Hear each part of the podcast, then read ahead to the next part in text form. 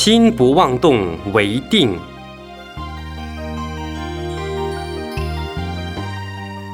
对于一个已经皈依的学佛者，要如何打坐？打坐是否有助定力？你已经皈依了，想要打坐是很好的。但是，如果你因为工作或时间的关系不能打坐，也不要紧，因为要得定，不一定要打坐才能定。心不动而觉照，叫做定。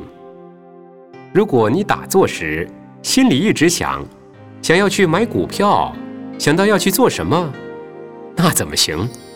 这不叫定。最要紧的是，你平时不胡思乱想，随时保持成念，让成念持续下去，就是定。譬如说，你在工作时，除了工作不打妄想；你念书的时候，做家事的时候不打妄想。而心里清清楚楚、明明白白。如果糊里糊涂、昏昏沉沉，整天打坐都没有用。打坐的方法有几十种，就是照佛教的方法打坐。到了初禅、二禅的时候，会有神通出现。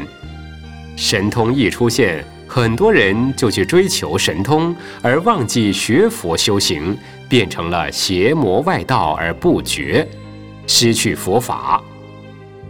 所以人成佛教是不追求神通。有了神通，不要理他，还是要好好打坐，以开智慧求解脱为我们的目标。